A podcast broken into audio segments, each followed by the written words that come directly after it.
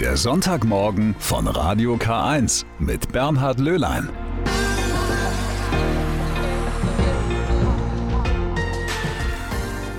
Schönen guten Morgen. So, nun ist er also gekommen, der Mai. Die Bäume schlagen so richtig kräftig aus und Ihnen und der ganzen Natur tut dieser Regen richtig gut. Ich hoffe, Sie können das auch so sehen. Die Natur hat einen richtigen Schub bekommen. Dafür steht ja auch dieser Monat Mai. Und für die katholische Kirche ist es vor allem der Monat der Mutter Gottes Maria. Aber warum? Da fragen wir gleich mal nach. Und weil gestern der Tag der Arbeit war, lassen wir auch einen Pfarrer zu Wort kommen, der sich über schlechte Arbeitsbedingungen so richtig in Rage redet. Ein Wutpfarrer könnte man sagen. Als man ihr Grab öffnete, soll es nur Blüten enthalten haben, besagt die Legende. Und weil das so war, ist der Monat, in dem alles blüht und grünt, ihr Monat, der Mai. Die Rede ist von der Gottesmutter Maria. Und deswegen werden viele Kirchen auch in der Corona-Zeit reichlich mit Blumen geschmückt. Frauen wie Winnie Müller machen das mit Hingabe und mit Tricks, damit die Blumen lange schön bleiben. Allerdings wissen heute nur noch die wenigsten über den Marienmonat Mai Bescheid, wie die unsere Umfrage zeigt. Sabine Just berichtet. Werden Marienlieder gesungen, Marienprozessionen gibt es. Ich finde es schön, dass dann zum Beispiel in der Kirche die Kirche besonders geschmückt ist. Das hätte ich jetzt nicht gewusst. Was der Mai Marienmonat ist? Äh, der Marienmonat zu Ehren der Mutter Maria. Ja, ein Monat, in dem die Kirche halt besonders der Mutter Maria gedenkt. Ich selber habe da nicht so den Zugang zu, aber was ich sehr schön finde, ist, dass da so zusammenkommt so eine Marienfrömmigkeit und äh, eine Schöpfungsfrömmigkeit. Die meisten kennen ihn, den Marienmonat. Warum aber ausgerechnet im Mai der Gottesmutter Maria gedacht wird, das wissen nur die wenigsten. Erklären kann es der Theologe und Brauchtumsforscher Manfred Becker-Huberti. Von allen Monaten gibt es eigentlich nur einen, wo die Natur so erwacht wie gerade im Mai und weil alles, was blüht, darauf hinweist, auf diese Frau, deren Grab, als man es öffnete, nur Blüten enthalten haben soll. So sind heute immer noch viele Blumen ein Symbol für die Gottesmutter. Das Veilchen etwa, das für ihre Demut steht, oder die weiße Rose ohne Dornen. Im Mai sind viele Kirchen deswegen reich mit Blumen geschmückt. Dazu gehören dann auch die Andachten. Wobei die Marienandachten noch gar nicht so furchtbar alt sind. Sie kommen im 17. Jahrhundert auf, in Italien, werden über die Ordensleute weiter transportiert und bedeuteten, dass man ganz selbstverständlich zu Hause ein Maialtärchen aufbaute. Da stand die Maria mit Meng drin und ein, ein Bund an Blumen, Maiglöckchen gehörten vor allen Dingen dazu. Und bis vor einigen Jahrzehnten wurden in der Kirche Kirche täglich Marienandachten gehalten. Das ist zwar weniger geworden, beobachtet der Brauchtumsforscher.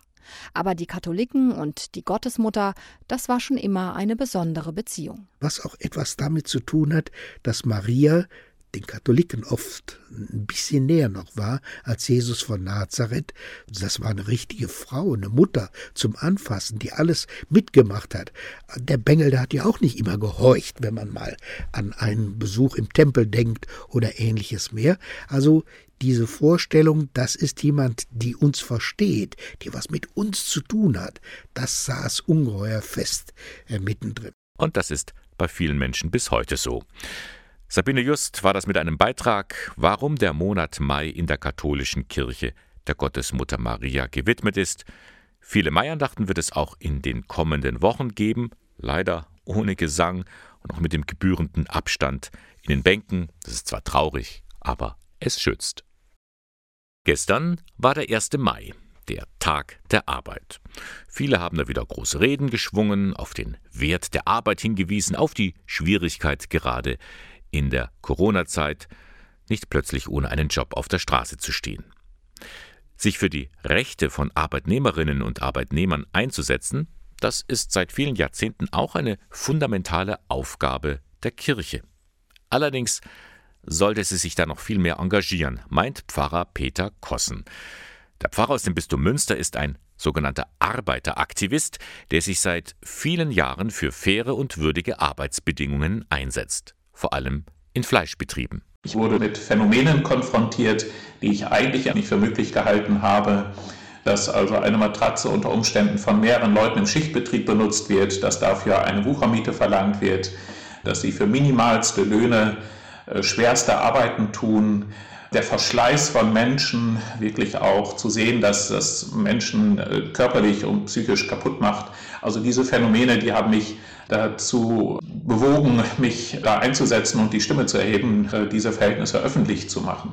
Als Pfarrer Peter Kossen zum ersten Mal sieht, wie manche Leiharbeiter der deutschen Fleischindustrie leben müssen, ist er schockiert.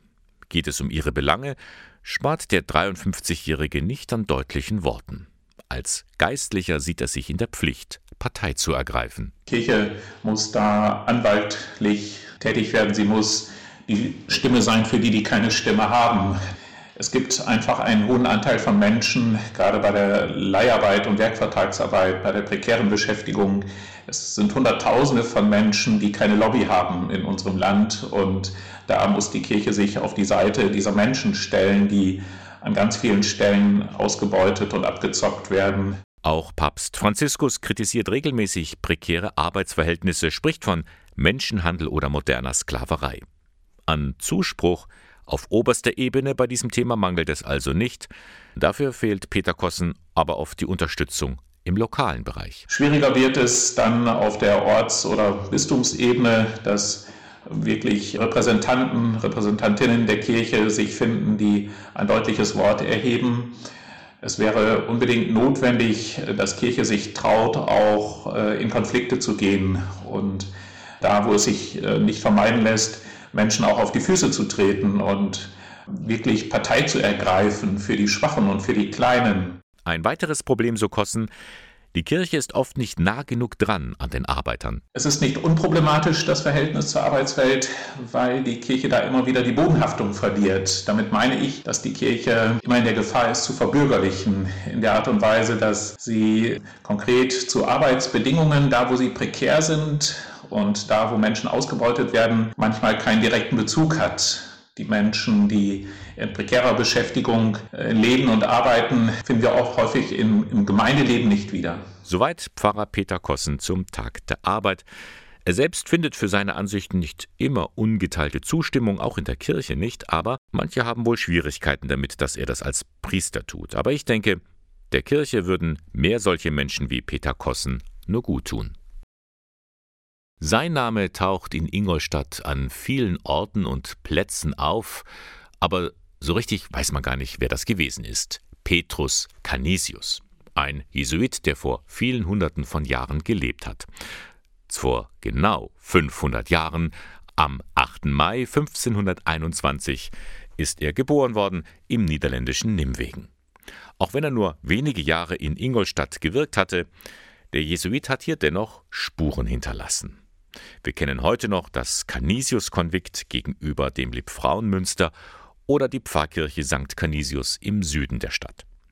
Und die hat nun ihrem Pfarrpatron ein ganz besonderes Geburtstagsgeschenk gemacht, nämlich eine Ausstellung.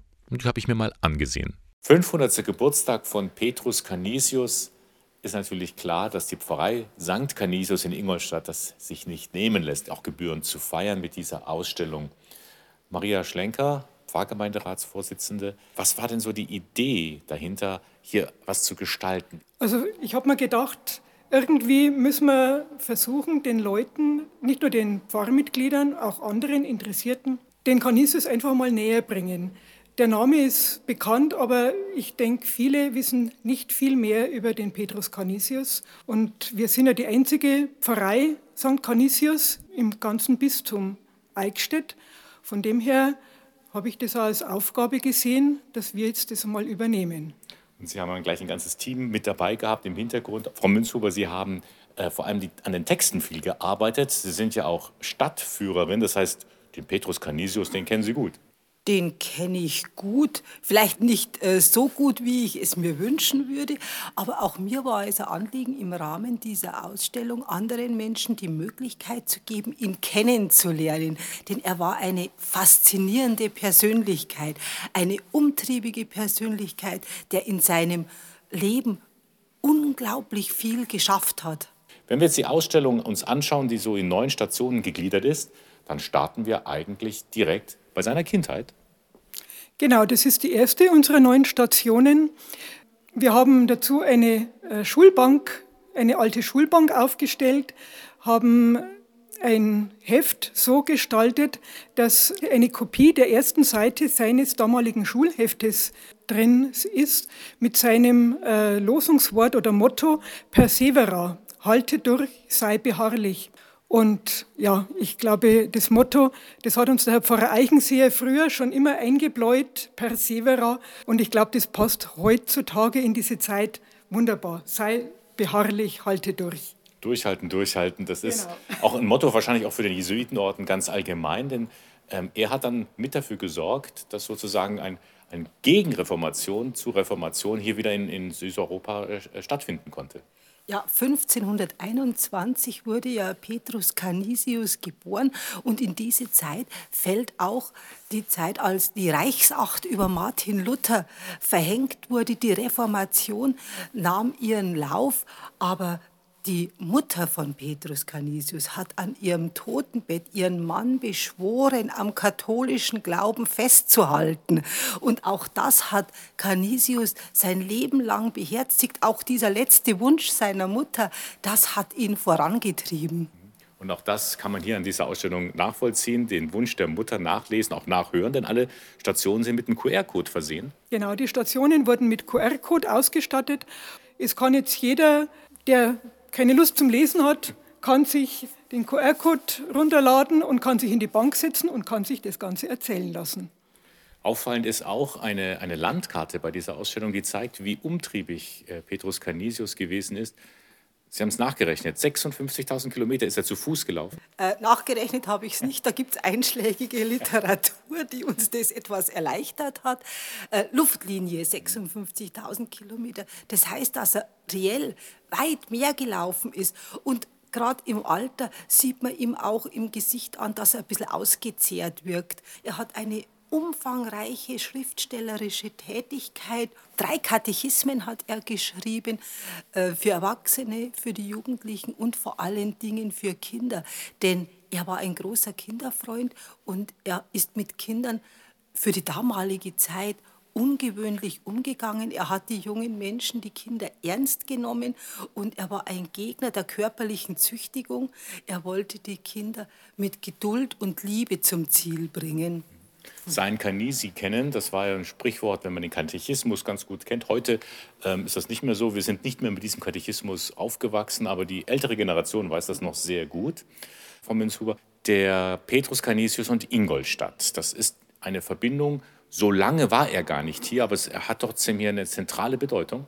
Ja, weil nach dem Tod von Professor Johannes Eck, dieses Bollwerkes des katholischen Glaubens, da lag der Glaube gerade bei den Studenten am Boden. Und so rief man die Jesuiten nach Ingolstadt, um den Glauben wieder aufzurichten, den katholischen Glauben voranzutreiben. Und nachdem Canisius nur kurze Zeit hier gewirkt hat, war Ingolstadt wie umgewandelt. Wie ist das nun für Pfarrangehörige hier aus der Pfarrei, wenn man sich mit dem Namenspatron noch mal so intensiv auseinandersetzt? Hat man noch mal eine andere Beziehung zu ihm bekommen? Ich muss sagen, wir haben uns jetzt wirklich wochenlang intensiv mit dem Thema beschäftigt. Wir waren jetzt eine Gruppe zu sechst und es hat jeder wirklich mit Herzblut da mitgearbeitet und seinen Beitrag geleistet. Wir haben recherchiert und geforscht und gelesen und da hat man den Canisius wirklich ganz anders kennengelernt. Was begeistert Sie so sehr an äh, Petrus Canisius? Diese Beharrlichkeit, also dieses Persevera, dieses Lebensmotto. Äh, man nimmt sich was vor, unser einer, der lässt mit der Zeit nach. Er ist immer besser geworden. Und die Ausstellung kann man wie lange noch sehen hier in St. Canisius? Ja, ein Enddatum haben wir nicht festgelegt. Ich denke, bis zum Herbst sollte jeder, der will, das auch geschafft haben. Also schauen Sie vorbei, die kleine, aber feine Ausstellung über Petrus Canisius mit viel Herzblut zusammengestellt, zu sehen in der Pfarrkirche St. Canisius in Ingolstadt. Sie hören den Sonntagmorgen von Radio K1. Ja, langsam haben wir die Nase voll von dieser Pandemie. Ich vermute mal, jeder Mensch auf dieser Welt denkt sich das so. Und daher ist die Hoffnung groß, dass es endlich vorwärts geht. Mit den Impfungen, mit den Testungen, das alles sind viele wertvolle Bausteine, um Covid-19 einzudämmen. Der Vatikan setzt jetzt noch einen drauf. einen Gebetsmarathon. Den hat sich Papst Franziskus für den Monat Mai gewünscht. Das heißt, Gläubige in aller Welt sollen den Rosenkranz beten für ein Ende der Corona-Pandemie und ein Wiederaufleben des sozialen und wirtschaftlichen Lebens. 30 Wallfahrtsorte auf der ganzen Welt machen mit. Aus dem deutschsprachigen Raum zählt Altötting dazu.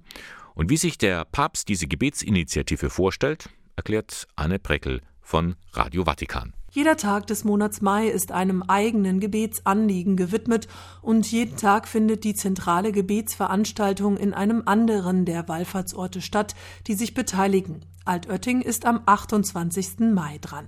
Jeder der 30 Wallfahrtsorte soll die Gebete in der Art und auch der Sprache der jeweiligen örtlichen Tradition organisieren. Vielfalt ist vorprogrammiert. Beteiligt sind auch Länder wie Nigeria, Südkorea, Algerien, Japan oder die Türkei. Das Anti-Corona-Sturmgebet. Es wird den ganzen Monat Mai über täglich per Livestream übertragen und zwar um 18 Uhr römischer Zeit. So viel Zentralismus muss dann doch sein. Sie können es mitverfolgen auf der Internetseite von Vatican News bzw. Radio Vatikan. Ja, warum nicht? Die Macht des Gebetes sollte man nicht unterschätzen und es ist ja auch jeder eingeladen, eigene Orte und Worte zu finden. Worte finden, das muss auch gleich mein nächster Gesprächspartner. Nach den 9 Uhr Nachrichten spreche ich nämlich mit dem scheidenden Direktor des Gnadental-Gymnasiums Ingolstadt, der bekommt eine neue Aufgabe als Hauptabteilungsleiter der Schulabteilung im Bistum Eichstätt. Was er da zukünftig machen wird und wie er Abschied von seiner alten Schule in Anführungszeichen nehmen wird, das erzählt er mir gleich. Bis dann. Am vergangenen Dienstag ist bekannt geworden, wer die Leitung der Hauptabteilung Religionsunterricht, Schulen und Hochschulen im bischöflichen Ordinariat Eichstätt übernehmen wird. Als Nachfolger für Barbara Staudigl, Sie hatte diese Hauptabteilung bis Februar dieses Jahres geleitet. Seit Dienstag also steht fest, Vitus Lehnmeier wird es sein. Er ist Direktor am Gnadental-Gymnasium in Ingolstadt, auch eine Schule in diözesaner Trägerschaft. Was dieser Wechsel für ihn bedeutet, was für Aufgaben auf ihn zukommen werden, das wird er uns gleich erzählen, denn ich bin online mit ihm verbunden. Herr Lehnmeier, Hallo und erst nochmal herzlichen Glückwunsch. Dankeschön. Ich kann mir vorstellen, es gab schon eine Reihe von Gratulanten. Wie sind denn so die ersten Rückmeldungen? Ja, die Gratulanten, die kommen aus den verschiedensten Bereichen. Zum einen natürlich hier in der Schule, am Gnadental-Gymnasium, die Lehrkräfte, die Eltern und die Schüler. Auf der anderen Seite die Kollegen in den Schulleitungen und die Mitarbeiter in der Hauptabteilung 5 vor allen Dingen und natürlich auch schon aus den anderen Abteilungen. Und gibt es auch traurige Gesichter vielleicht bei den Schülerinnen und Schülern? Ja, das ist jetzt eine große Frage. So viele treffe ich da nicht. Die traurigen Gesichter, die kommen vielleicht erst noch, wenn sie wieder aus dem Fernunterricht zurückkommen. Also meine eigene Klasse habe ich jetzt dann morgen wieder. Werden wir mal sehen, was die so zu sagen haben. Wie schwer fällt denn jetzt Ihnen ganz persönlich der Abschied vom Gnadental-Gymnasium?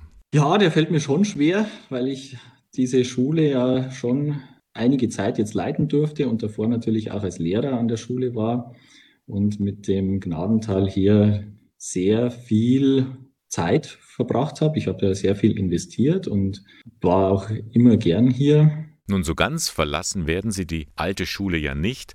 Manche Aufgaben werden Sie auch weiterhin beschäftigen, zum Beispiel die anstehende Renovierung des Gnadental-Gymnasiums. Es ist ja eine diözesane Schule und insofern schauen Sie weiterhin drauf, nur von einer anderen Position aus. Ja, es gibt immer was zu tun an einer Schule, gerade an so einer historischen Schule. Wir sind ständig am Bauen und Arbeiten in der Schule, am wieder renovieren oder schön machen. Also wir haben jetzt auch den Lockdown genutzt, dass wir da im Kunstsaal zum Beispiel einen neuen Boden verlegt haben. Also am Gnadental wird ständig weiter verbessert und bei den einzelnen Bereichen, die halt wieder aktualisiert werden müssen, sind wir dran. Und dann gibt es halt auch von den Baumaßnahmen, die ein bisschen größer anstehen, wo man halt einfach sagt, oder wo wir die letzten Jahre schon gesagt haben, da machen wir jetzt nicht mehr die, die kleine Instandsetzung, sondern wollen wir das ein bisschen größer aufziehen. Das muss man sich halt jetzt dann anschauen, was da für eine optimale Lösung gefunden wird. Und da freue ich mich drauf. Herr Linnmeier, bei Ihrer neuen Aufgabe, die Sie seit 1. Mai offiziell angetreten haben, geht es auch darum, Religionsunterricht an den Schulen zu ermöglichen. Welche Rolle spielt denn der heute? Das ist gerade in der heutigen Zeit eine Herausforderung, Wenn man jetzt den Fernunterricht anschaut, diese Digitalisierung, die auch in Religionsunterricht natürlich jetzt einzieht, so dass man das anders aufziehen muss, sich Gedanken machen muss, wie das gut umgesetzt wird. Also Religion lebt ja vom persönlichen Austausch und von der Gemeinschaft. Und das ist im Fernunterricht natürlich ganz schwierig umzusetzen. Diese Erfahrungen, die man da jetzt sammelt, die gilt es da zu reflektieren und zu schauen, was ist da Positives für die Zukunft natürlich mitzunehmen. Da kommt es Ihnen vielleicht zugute, dass Sie Mathematik und katholische Religionslehre unterrichten, also auf der einen Seite das strukturierte Denken und auf der anderen Seite diese Offenheit und Weite. Ja, diese beiden Fächer und Interessen, also das waren immer schon Interessen von mir, dass ich das jetzt so einbringen darf in meine einzelnen Aufgaben, die ich jetzt so übertragen bekommen habe, jetzt schon als Schulleiter. Da war das damals schon sehr von Vorteil, dass da diese Kombination da ist. Jetzt als Hauptabteilungsleiter sehe ich das auch wieder so, dass ich da gut gerüstet bin für die Strukturierung auf der einen Seite, aber auch für die inhaltliche Ausgestaltung mit unserem Auftrag, den wir in uns tragen. Unterrichten werden Sie ja jetzt erstmal nicht mehr. Fehlt Ihnen da was? Also die Nähe zu den Schülerinnen und Schülern? Ja, das war damals schon ein Schmerz, als ich ein Schulleiter geworden bin. Also dieses, dieses immer weiter sich zurückziehen aus dieser Basisarbeit, wenn ich es jetzt einmal so sagen darf. Dieser Schmerz ist da, aber ich sehe eher dieses strukturelle Arbeiten, auch sehr viel im Hintergrund natürlich, aber ich sehe wenigstens die Auswirkungen dieser Arbeit. Sie sind dann wahrscheinlich auch Mitglied der höchsten Verwaltungsebene der Diözese, haben dann Mitspracherecht.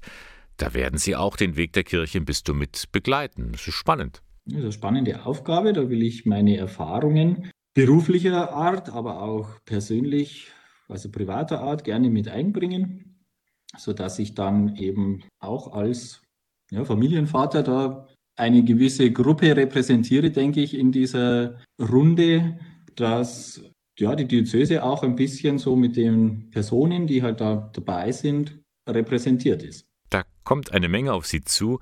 Herr Lehnmeier, gibt es denn etwas, was Ihnen selbst da Ausgleich verschafft? Wo erholen Sie sich in Ihrer Freizeit? Ja, mir tut in der Freizeit gut, wenn ich zu meinen Bienen gehe und ich mit denen dann quasi gemeinsam durchs Bienenjahr marschiere, auch unterstützen kann in ihrer Arbeit und in ihrer Entwicklung und dann von ihnen auch den Honig bekomme, den ich sehr schätze. Also da geht es mir nicht um die Quantität, sondern geht es mir eher um die Qualität. Ja, dann genießen Sie den Honig in Ihrer Freizeit und alles Gute noch einmal für den neuen Start jetzt hier im Bistum Eichstätt. Ich danke auch. Das war ein Gespräch mit Fitus Lehnmeier. Der Direktor des Gnadental-Gymnasiums hat die Leitung Religionsunterricht, Schulen und Hochschulen im Bistum Eichstätt übernommen. Das Gespräch hatten wir vor der Sendung aufgezeichnet. Einfach mal zur Ruhe kommen, sich Gedanken über das eigene Leben machen, über Gott und die Welt.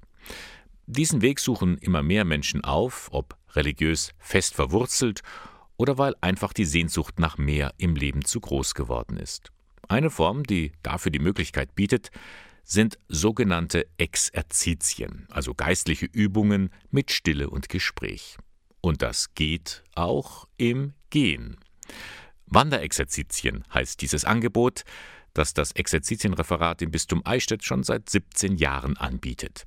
Die Rückmeldungen sind durchwegs positiv, erzählt Leiter Michael Kleinert. Leute, die gerne wandern, die gerne in der Natur sind, die fühlen sich bei den Wanderexerzitien wohl, weil gemeinsam mit Gleichgesinnten unterwegs sein, die wunderschöne Natur im Altmühltal erleben, das Vogelgezwitscher, das Grün, die Weite der Felder, das öffnet auch so den eigenen inneren Horizont und lässt mich geerdet unterwegs sein. In diesem Jahr können die Wanderexerzitien nicht so wie geplant stattfinden, wegen Corona. Dafür hat man sich für ein neues Format entschieden, Wanderexerzitien daheim. Das erste Auffallende ist, jede und jeder, der mitmacht, ist diesmal selber für seinen Weg verantwortlich. Und er entscheidet sich, welche Wege gehe ich, welche Strecken wähle ich, viele Kilometer gehe ich.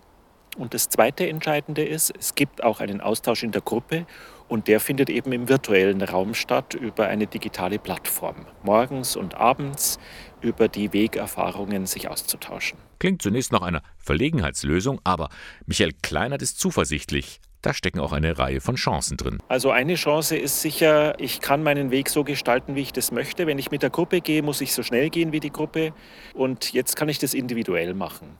Das ist die eine Chance. Und die zweite Chance ist, glaube ich, jetzt gerade in dieser Corona-Zeit, wo wir zu so vielen Menschen auf Distanz gehen müssen, dass ich über den digitalen Raum erfahre, es gibt Gleichgesinnte, die haben so etwas Ähnliches heute gemacht und die bestärken mich auch in meinen eigenen Erfahrungen. Lust am Wandern, Bereitschaft, sich mit anderen auszutauschen und eine relativ gute Internetverbindung. Mehr braucht es nicht für dieses, hm, sagen wir, innovative Angebot der Kirche. Ich glaube schon, dass es innovativ ist, weil es einfach äh, zeitgemäß ist, weil es genau jetzt zu diesem Zeitpunkt passt. Und dass Kirche diese Wege auch geht, wie alle anderen die Wege jetzt auch gehen, zeigt einfach, Kirche ist auch was für Menschen von heute. Wanderexerzitien daheim.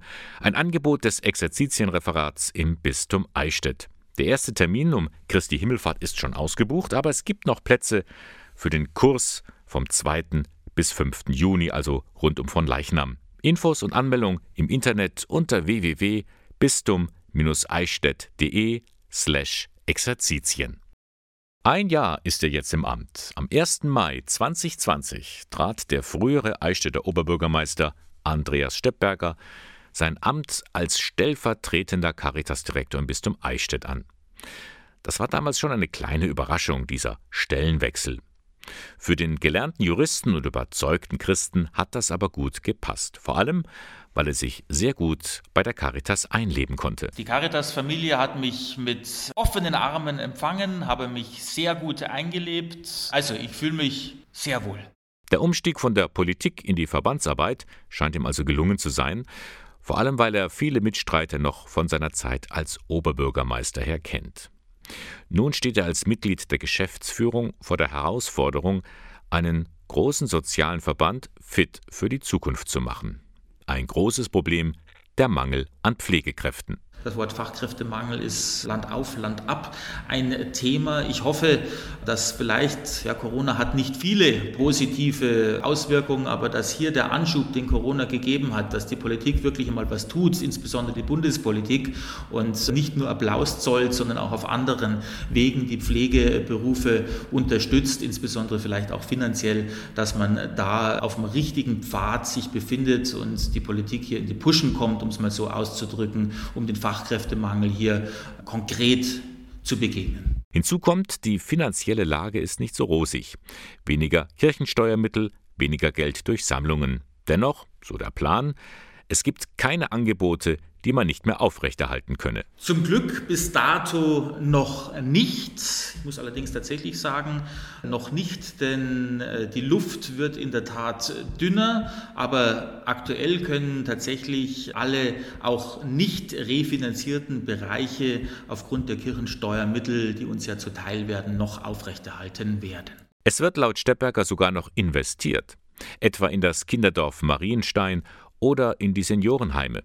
Totsparen bringt nichts. Wir wollen uns ja zukunftsorientiert aufstellen und da kann ich äh, bauliche Projekte in der Tat nicht hinten anstellen, wenn es um die Sanierung oder die teilweise Sanierung von Einrichtungen geht, die ein Stück weit auch die Seele und das Herz des Caritas-Verbandes ausmachen. Für die Zukunft wünscht sich der stellvertretende Caritas-Direktor im Bistum Eichstätt vor allem eines.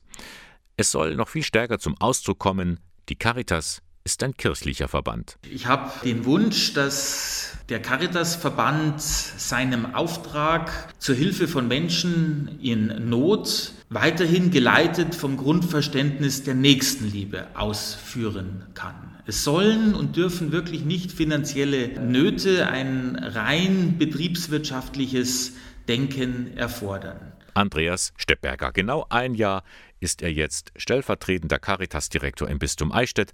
Natürlich hat Corona sein erstes Jahr sehr geprägt und darum ist es ihm ein großes Anliegen, einen Dank auszusprechen.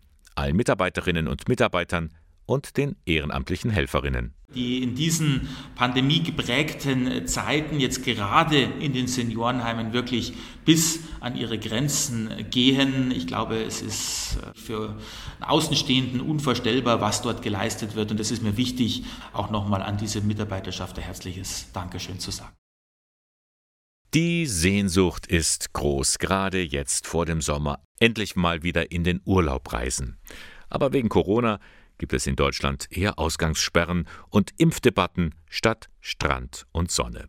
Schließlich soll die Pandemie weiter eingedämmt werden. Auf Mallorca gab es schon den ersten Besucherstrom. Auch Inselpfarrer Andreas Fahlau geht von einem Saisonbeginn im Mai aus. Denn Besucher auszusperren geht für ihn auch nicht so einfach. Johannes Senk berichtet. So nach dem aktuellen Stand finde ich es nicht verantwortbar, ins Ausland zu reisen oder da Urlaub zu machen. Ich meine, man kann Urlaub machen, wenn man sich im Urlaubsort genauso verhält wie zu Hause. Man kann wirklich schlecht abschätzen, wie vielen Menschen man auf der Reise begegnet und wie die Verbreitung des Virus am Reiseziel aussieht. Das jetzt auf Urlaub zu verzichten, das ist ja wohl jetzt das geringste Übel. Beim Urlaub, noch dazu im Ausland, spalten sich in diesem Jahr die Geister. Die einen verzichten wegen Corona trotz aller Sehnsucht auf Sonne, Meer und Strand, die anderen wollen unter Auflagen trotzdem raus aus dem Alltag. Der Pfarrer der deutschsprachigen Gemeinde auf Mallorca, Andreas Falloff, kennt das Dilemma. Denn gerade Mallorca-Urlauber haben zuletzt viel Kritik abbekommen. Doch waren viele Inselbesucher auch sehr solidarisch, sagt Falloff. Viele Menschen wollten den Mallorquinern helfen, die hatten Lebensmittel und andere Sachgüter dabei, um die dann bei den mallorquinischen Spendenbörsen abzugeben. Denn hier stehen sehr viele Menschen in den Schlangen an, um überhaupt an Lebensmittel zu kommen. Tatsächlich mussten Priester und Gemeinde in der Pandemie vor allem den Menschen vor Ort helfen. Dann hat sich gezeigt, dass immer mehr Leute arbeitslos geworden sind, kein Kurzarbeitergeld mehr bekommen haben, aus dem sozialen Netz rausgefallen sind. Da haben wir auch etliches an Schwierigkeiten miterlebt und den Menschen dann wenigstens ihre Grundlagen versucht zu schaffen an Ernährung oder Lebensmittelspenden. Auch wenn sich die Situation etwas entspannt hat, gibt es immer noch starke Einschränkungen auf Mallorca, zum Beispiel in der Gastronomie. Dennoch geht Falloff von einem baldigen Start der Saison aus. Ende Mai schätzen wir, dass langsam wieder Hotels öffnen werden, auch die größeren Ketten. Und wenn der europäische Impfpass, sage ich jetzt mal, herauskommt und die Menschen das haben, dann ist da wieder eine gewisse Sicherheit gegeben. Dann will der Priester auch endlich wieder aktiver in die Seelsorge einsteigen. Meine persönlichen Präferenzen in dem Sinn wäre, dass ich wieder unkompliziert zwischen den Inseln Menorca, Ibiza und Mallorca unterwegs sein kann und dass wir wieder halbwegs normale Gottesdienste feiern können. Das würde natürlich für uns optimal sein, denn da können wir die Menschen wieder besser zu Gott führen. Was da jetzt gerade in Indien passiert, ist schlichtweg eine Tragödie. Wir haben es aus erster Hand erfahren.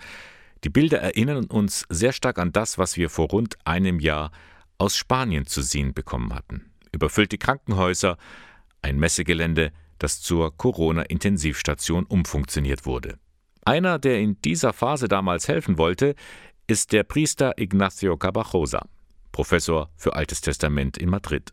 Nur am Schreibtisch sitzen, das war ihm zu wenig, schildert der Eichstätter Martin Groß. Er kennt Cabajosa persönlich. Es ist wirklich unfassbar, was wir derzeit aus Indien zu sehen und zu hören bekommen. Das Coronavirus wütet in dem asiatischen Land besonders heftig. Von mehreren hunderttausend Infizierten ist die Rede, wohlgemerkt, jeden Tag. Das lässt niemanden kalt, schon gar nicht, wer sich mit dem Land und den Menschen dort verbunden weiß. Im Bistum Eichstätt ist das der Fall, denn seit vielen Jahrzehnten gibt es eine Partnerschaft mit der indischen Diözese Pune. Da geht es nicht nur um Hilfsprojekte, da hat sich mit der Zeit eine richtige Freundschaft entwickelt. Und einer der Motoren dieser Partnerschaft ist der Leiter des Referats Weltkirchen Bistum Eichstätt, Gerhard Rott, den begrüße ich jetzt heute Morgen sehr herzlich bei mir im Studio. Guten, Guten Morgen, schön, dass ich da sein darf. Was weißt du über die Lage in Indien? Was für Bilder, was für Informationen bekommst du unmittelbar? Ja, neben den Informationen, die wir alle aus den Massenmedien bekommen, bekomme ich auch fast stündlich irgendwelche Nachrichten auf mein Handy gesendet von Menschen, die ich in all den über 25 Jahren, die ich jetzt nach Indien immer wieder komme, äh, kennengelernt habe, die mir schreiben, persönliche Schicksale. Es ist ein, anscheinend ein komplettes Versagen der medizinischen Infrastruktur. Das ist etwas, was wir uns nicht vorstellen können. Und das macht Menschen Angst, nicht nur den Menschen in den Slums, sondern auch der gebildeten Mittelschicht und Oberschicht, die auch wissen, wenn wir krank werden, wenn wir uns anstecken, das kann das Todesurteil sein. Hm. Gibt es dann auch sowas wie Zeichen der Solidarität innerhalb des Landes? Unterstützt man sich da? Ja, natürlich. Ich habe erfahren von äh, einem jungen Mann, der vor gut 15 Jahren in der kirchlichen Jugendarbeit aktiv war, der jetzt ein eigenes IT-Unternehmen gestartet hat. Er versucht, seine Mitarbeiter trotz Lockdown weiterhin irgendwie äh, finanziell zu unterstützen. Es sind also auch die Verantwortungen, die Menschen, die aus der Kirche heraus geprägt sind, für ihre Gesellschaft übernehmen. Stichwort Kirche. Es gibt ja die Verbundenheit äh, vieler Diözesen mit anderen Diözesen in, in Indien. Eine ist die Partnerschaft zwischen dem Bistum Eichstätt und Puna. Ähm, wie kann das Bistum in dieser Zeit jetzt helfen? Ja, unsere Partnerschaft hat ja im Endeffekt drei Dimensionen. Wir sind eine Gebetsgemeinschaft, wir sind eine Solidargemeinschaft und eine Lern- und Kommunikationsgemeinschaft. Und genau dieser Aspekt der Gebetsgemeinschaft ist jetzt sehr stark. Äh, Bischof Gregor Maria hat ja für den heutigen Sonntag an alle Gemeinden eine Fürbitte versendet und in dieser Fürbitte wird auch nochmal die Verbundenheit von uns Eichstättern mit unseren Partnerinnen und Partnern in Puna ganz deutlich. Die wird also in allen Gottesdiensten heute und in den Vorabendmessen gestern, gestern Abend schon, ja. vorgetragen. Genau. Und daneben mhm. eben auch die Solidargemeinschaft ist wichtig. Wir haben auch einen Spendenaufruf äh, gestartet. Auch der wird von allen Gemeinden kommuniziert. Und wir hoffen, dass wir finanziell einiges zusammenbringen, um dann eben unseren Partnern in Puna die Ressourcen zur Verfügung zu stellen, dass die in all ihren Pfarrgemeinden einen kleinen Fonds aufbauen können, um dann wirklich die Bedürftigen vor Ort, äh, und die Diözese ist ja mehr als nur die Stadt Puna, mhm. um die dann auch gut zu versorgen. Dieses Spendenkonto kann man leicht finden. Einfach auf die Homepage der Diözese Eichstätt gehen, bistum-eichstätt.de. Da ist ganz oben das Thema Hilfe für Indien zu entdecken. Gerd, du bist ja in engen Kontakt mit deinen Freunden und Freundinnen in Pune. Was macht diese Katastrophe mit den Menschen dort? Wie gehen die damit um? Boah, das ist so unterschiedlich wie bei uns. Es gibt diejenigen, die konstruktiv sagen, ja, wir müssen jetzt durch dieses Tal durch, wir müssen uns zurücknehmen, wir müssen unsere sozialen Kontakte einschränken, wir müssen uns im Endeffekt isolieren, was in Indien fast nicht vorstellbar ist, weil man ja, also Lebensmittelläden haben offen zwischen 7 und 11 Uhr vormittags, ansonsten ist nichts. Mhm. Und wer sonst auf die Straße geht, der wird zum Teil auch von Polizisten zusammengeknüppelt oder sonst irgendwas, weil man versucht, das Leben herunterzufahren. Aber damit kann man natürlich auch nur eine begrenzte Zeit wirklich umgehen und wenn man überhaupt keine Perspektive sieht, dann wird auch irgendwann kommen auch irrationale Handlungen. Hm. Aber vor allem, weil ja das Leben in Indien ja viel auf den Straßen spielt. Du bist ja mehrfach dort gewesen ja. und es sind so viele Menschen auf engstem Raum. Genau, und auch in den Häusern. Also ja. das sind ja auch, hat nicht jeder seine individuelle Rückzugsecke oder was. Nein, die Kinder sind ganz eng zusammen, zum Teil mit den Eltern im gleichen Raum, Tag und Nacht. Also da gibt es keinen Garten, wo man rausgehen kann. Also das ist wirklich heftig für diese Familien, was die alles aushalten müssen. Ja, und es sieht nicht nach einer Besserung aus. Ähm, es, es wird wahrscheinlich schlimmer werden. Was die Statistiker sagen, wird es noch eine Zunahme geben, denn durch den ersten Lockdown im letzten Jahr hat die einfache Bevölkerung in den Städten, die Wanderarbeiter, die aus den Dörfern in die Städte reinkommen, äh, die sind jetzt ja wieder auf ihre Dörfer zurück und damit haben sie den Virus quasi auch in die Fläche des Landes verbreitet. Und jetzt kommt er quasi mit einer geballten Macht und dazu kam auch eine gewisse Fahrlässigkeit, dass man gemeint hat, man hätte die Pandemie bestanden. Man hat große hinduistische Feste gefeiert, auch andere waren wieder quasi wie vor Corona zusammen. Und jetzt kommt die schwere Keule. Ich sehe keine Chance. Für mich ist das große Drama in Pune, ist eine der größten Serumfabriken der Welt. Von dort wird auch also Impfstoff hergestellt und bis vor kurzem hat die indische Regierung das ja auch ans Ausland verschenkt und verteilt, um quasi auch außenpolitische Punkte zu sammeln. Also da hat die Regierung was für sich getan, aber halt nicht an die eigenen Leute gedacht das ist ja wie ein Bumerang. Wenn jetzt ja. Indien nicht auch dran denkt oder wenn die Weltgemeinschaft nicht dran denkt, die ärmsten Länder äh, zu impfen, dann kommt diese Pandemie wieder zurück zu uns. Mit Mutationen und der nächsten Mutation. Mhm. Genau, wir müssen, das ist eine Pandemie, die betrifft die ganze Welt und wir müssen es auf der ganzen Welt in den Griff bekommen. Es hat keinen Sinn zu glauben, wir können in Deutschland oder in Europa eine Insel der Glückseligen schaffen. Wir können uns ja gar nicht abschotten. Mhm. Das wollen wir ja auch gar nicht. Das ist auf technisch gar nicht möglich. Wir müssen wirklich solidarisch global diese Pandemie bekämpfen. Gerd, noch eine Frage an dich persönlich, wenn du diese Informationen bekommst, wenn du auch Bilder siehst, äh, mhm. die dir Freunde zuschicken. Was macht diese Katastrophe dann mit dir? Ich habe vor einigen Tagen ein äh, Video bekommen aus einem Krankenhaus in Indien. Ich konnte danach erstmal, ich musste mein Handy weglegen und musste erst meine 20 Minuten draußen spazieren gehen, um die Bilder zu verarbeiten. Wenn die Toten ähm, auf dem Gang liegen und einfach nur in Plastiksäcken äh, verpackt sind das sind Szenen, die hat man so ähnlich aus Italien, aus Bergamo im Kopf, dass das also auch ein Jahr danach noch so ist und dass wir das als Menschheit bei aller Vernunft nicht in den Griff bekommen. Schlimm. Und das sollten wir nicht vergessen, wenn wir uns manchmal über Ausgangssperre und sowas beklagen hierzulande. Gerd Rott, Leiter des Referats Weltkirchenbistum Eichstätt, vielen Dank für deine Eindrücke und Einschätzungen. Ich danke, dass die Welt hier immer einen guten Platz hat. Gerne. Ja, und wenn Sie der Welt helfen wollen, vor allem Indien, klicken Sie einfach rein ins Internet www.bistum-eichstätt.de. Auf der Startseite finden Sie gleich alle Informationen, wie Sie das Partnerbistum Pune unterstützen können. Was da jetzt gerade in Indien passiert, ist schlichtweg eine Tragödie. Wir haben es aus erster Hand erfahren. Die Bilder erinnern uns sehr stark an das, was wir vor rund einem Jahr aus Spanien zu sehen bekommen hatten. Überfüllte Krankenhäuser, ein Messegelände, das zur Corona-Intensivstation umfunktioniert wurde. Einer, der in dieser Phase damals helfen wollte, ist der Priester Ignacio Cabajosa, Professor für Altes Testament in Madrid.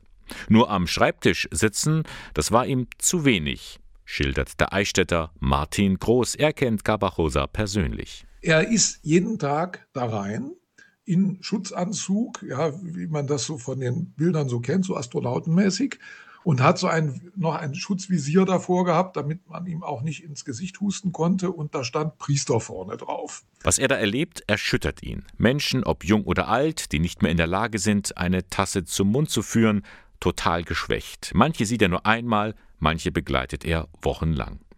Und der Priester stellt fest, alles, was in einem Menschen drin ist, kommt in dieser Extremsituation heraus. Sei es die vollkommene Rebellion, die Patienten geradezu unfähig macht, in dieser Situation in Frieden zu leben, sei es eine Fähigkeit, sich wie ein Kind in die Arme Gottes zu werfen. Beides. Seine Erfahrungen beschreibt er in einem Buch. Der deutsche Titel Der Corona-Priester, Tagebuch eines Krankenhauspriesters. Eine Passage daraus zeigt, er ist dem Geheimnis von Leben und Tod sehr nahe gekommen. Es gibt da eine Würde im Sterben. Ich durfte ein Zeuge der Extraklasse sein, ein privilegierter Zeuge des Lebens und Sterbens so vieler Menschen, die sich mir in ihrer allerhöchsten Würde und in ihrer erschreckenden Gebrechlichkeit zeigten.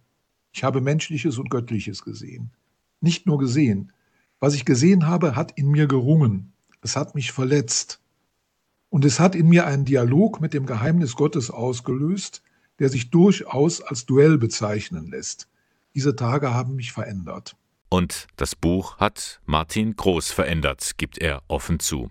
Darum ist es dem Eichstätter ein Anliegen, dass möglichst viele Menschen in Kontakt kommen mit Ignacio Cabajosa. Möglich ist das am kommenden Freitag, 7. Mai, bei einer Online-Veranstaltung über Zoom.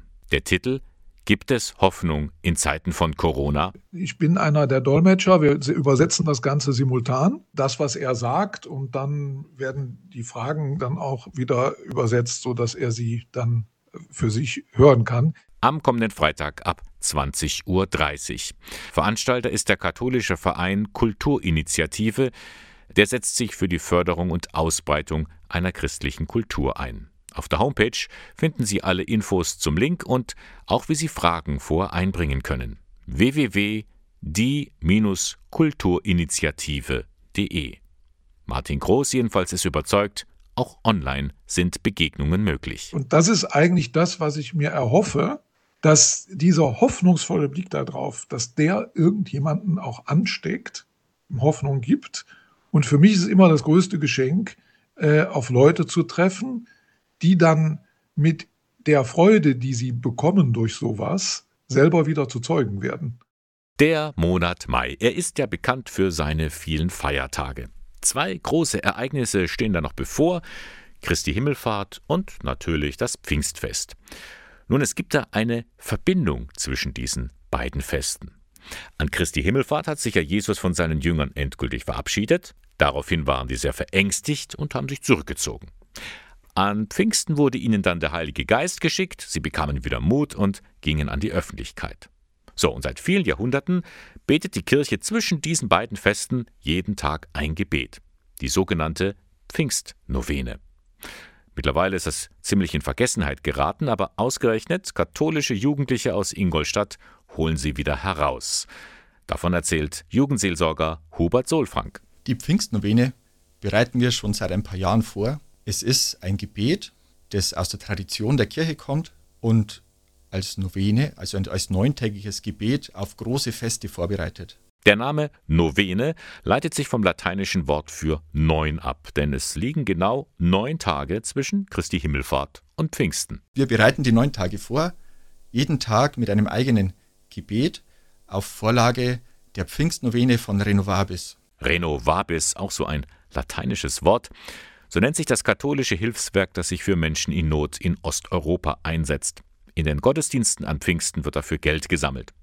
Und Renovabis stellt also Texte für die Pfingstnovene zusammen. Diese dienen den Jugendlichen als Vorbild. Wir schreiben die Texte noch ein bisschen um. Wir suchen Lieder dazu, die zu jedem Tag passen und auch konkrete Umsetzungsmöglichkeiten für den jeweiligen Tag. Das alles packen wir in einen Brief rein und wer es haben will, dem schicken wir es kostenlos zu. Und darin hat der BDKJ, der Bund der deutschen katholischen Jugend, im Dekanat Ingolstadt ja schon einige Übungen zu Ostern oder zur Sternsinger-Aktion konnte man ja auch schon Briefe bzw. Pakete bestellen, die dann ins Haus geliefert wurden. Jetzt haben Sie wieder dazu die Gelegenheit, die Pfingstnovene zu bestellen. Klicken Sie rein ins Internet www.bdkj-ingolstadt.org. Blondie, the tide is high. Ja, die Flut ist am Steigen. Wir schwimmen so langsam fort. Das war der Sonntagmorgen von Radio K1. Blicken wir noch mal kurz zurück auf einige Themen in der heutigen Sendung. Wir haben auf Petrus Canisius hingewiesen, der ja in diesen Tagen seinen 500. Geburtstag feiert. Zumindest die Pfarrei St. Canisius macht das. Am kommenden Wochenende Maria Schlenker vom Pfarrgemeinderat lädt ein. Wir feiern am 8. Mai, seinem Geburtstag, die Vorabendmesse um 18 Uhr und haben dazu einen äh, Jesuitenpater als Festprediger, nämlich Dr. Andreas Bartlock aus München.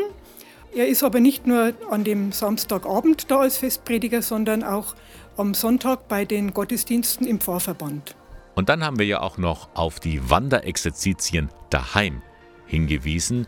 Die finden das erste Mal jetzt statt in einem ganz ungewöhnlichen Format. Das heißt, jeder geht selbst den Weg, den er gehen möchte und dann anschließend kann man sich per Videochat mit anderen darüber austauschen. Das ist auch für Michael Kleinert vom Exerzitienreferat im Bistum Eichstätt durchaus ein Experiment. Wir haben seit einem Jahr, seit Corona, einen Spruch in unserem Büro hängen, der stammt von Pippi Langstrumpf, der heißt, das haben wir noch nie probiert, also geht es sicher gut. Und unter diesem Spruch und natürlich gepaart mit dem nötigen Gottvertrauen machen wir gerade alle unsere Kurse und haben auch schon andere Kurse digital gemacht. Die sind immer gut gegangen und davon gehe ich jetzt auch aus. Wenn Sie sich dafür anmelden wollen, es gibt noch Plätze für die Wanderexerzitien daheim um von Leichnam. Klicken Sie einfach rein auf die Seiten der Diözese Eichstätt.